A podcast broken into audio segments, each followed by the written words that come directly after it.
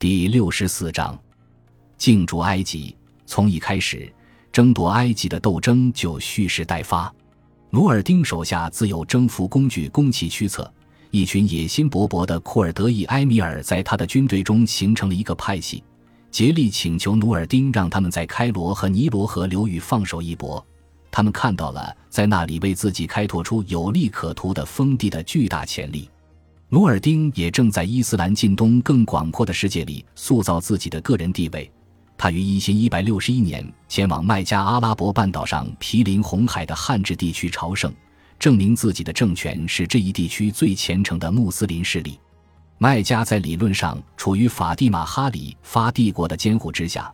但就像很多时候一样，真正的权力在于行动和观念，而不是法理细节。在阿拉伯半岛逗留期间。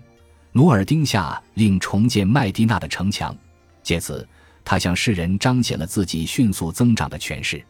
对于阿马尔里克来说，他几乎不可能对埃及的穆斯林宣称自己有宗教监护权，而他对法蒂玛王朝的意图总体上是为了物质回报而非正义，即便是打着十字军的旗号，也绝非其最宽泛的含义。但由于亚什基伦掌握在他的手中，沿海大道。从大叙利亚通往埃及的主要道路也就落入了他的控制之下，因而耶路撒冷王国成为距法蒂玛王朝最近且最明显的军事威胁。一六三年九月，随着酷暑的高温开始消退，阿马尔里克就开始证明这一点。他统帅大军如神兵天将般杀入埃及，与迪尔加姆率领的一支军队在沙漠中发生了一场遭遇战。并迫使这位维齐尔退到比勒拜斯，这是一座位于开罗东北三十五英里的要塞城市。伊本鲁奇克先前就预料到十字军国王将经由此地进攻埃及都城，因此专门加固了要塞的防御工事。现在埃及人惊慌失措，担心阿马尔里克可能会决定引兵攻向更远的国土。提尔的威廉写道。他们转而诉诸最后也是最具有自然威力的防御手段——扒开尼罗河岸边的农业灌溉堤坝，决堤产生的洪水淹没了乡间地区，制造出一条巨大的天然护城河，切断了十字军攻往开罗的路线。阿马尔里克被迫撤军，但他还会卷土重来。与此同时，在叙利亚，努尔丁也正准备挥军攻向埃及。沙瓦尔。这位在阿马尔里克入侵前被迪尔加姆罢黜的维齐尔，在逃出升天后，于一因一百六十三年夏来到叙利亚，前往大马士革，并祈求努尔丁帮助他恢复权位。提尔的威廉将沙瓦尔形容为精明能干，尤其富有远见。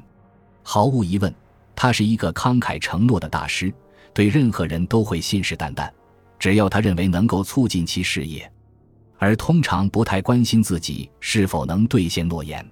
因此他在一因一百六十三年向努尔丁承诺，只要后者支持他，他就会奉上埃及财政收入的三分之一，以及左右哈里发政策的自由支配权。努尔丁对于面前的这种人不抱丝毫幻想，故而举棋不定，但他很快就做出决定。与沙瓦尔几乎必然食言而肥相比，埃及的潜在收益更重要。他派遣自己手下一位最能干且最残忍的将军护送沙瓦尔重返埃及。这位库尔德埃米尔名为阿萨德丁谢尔库赫。谢尔库赫与沙瓦尔之间的关系终将决定法蒂玛王朝的命运。又矮又胖，年事已高，一只眼睛因白内障而浑浊的谢尔库赫与其名字所示之意实则并不相像，但在伊本阿希尔的笔下。他是这个国家最伟大、最勇敢的埃米尔，他所具备的勇气和决心使他无所畏惧。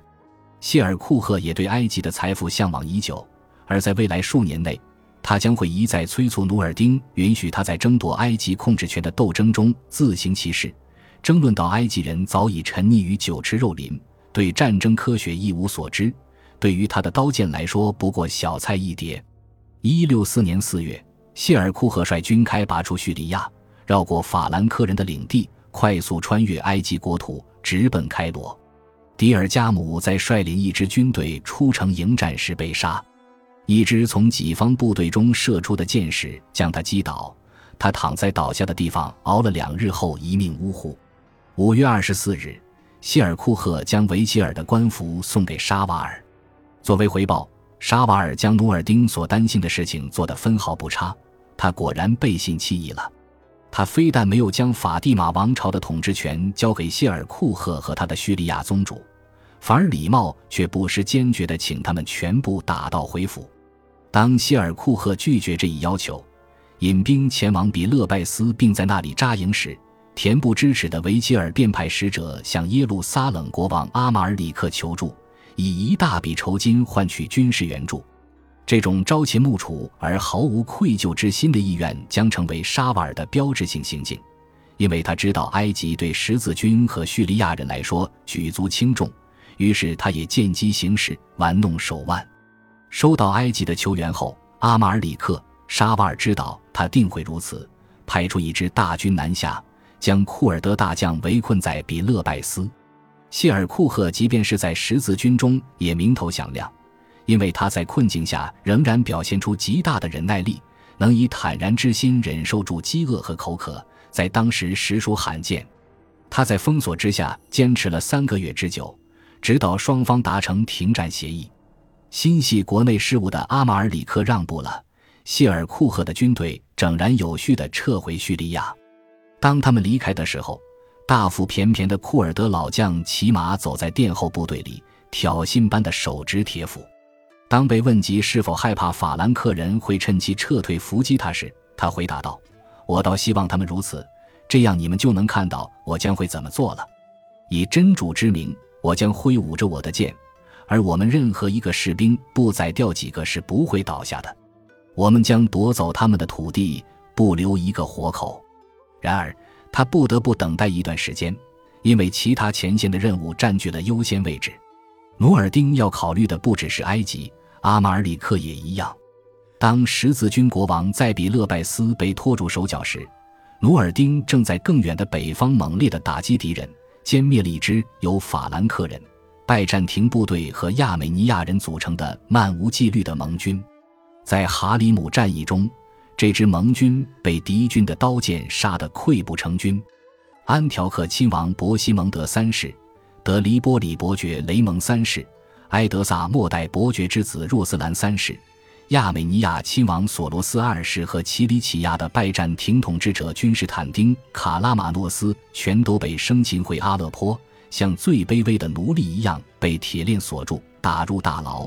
他们在那里成为异教徒的戏耍对象。随后不久，努尔丁又突袭了巴尼亚斯，一个位于大马士革与十字军城市阿卡和提尔交界处的重要防御据点。这些巨大的变化和可怕的灾难严重影响了基督徒的处境，他们几乎被逼到了绝境。提尔的威廉写道：“现在一线希望都没有了。”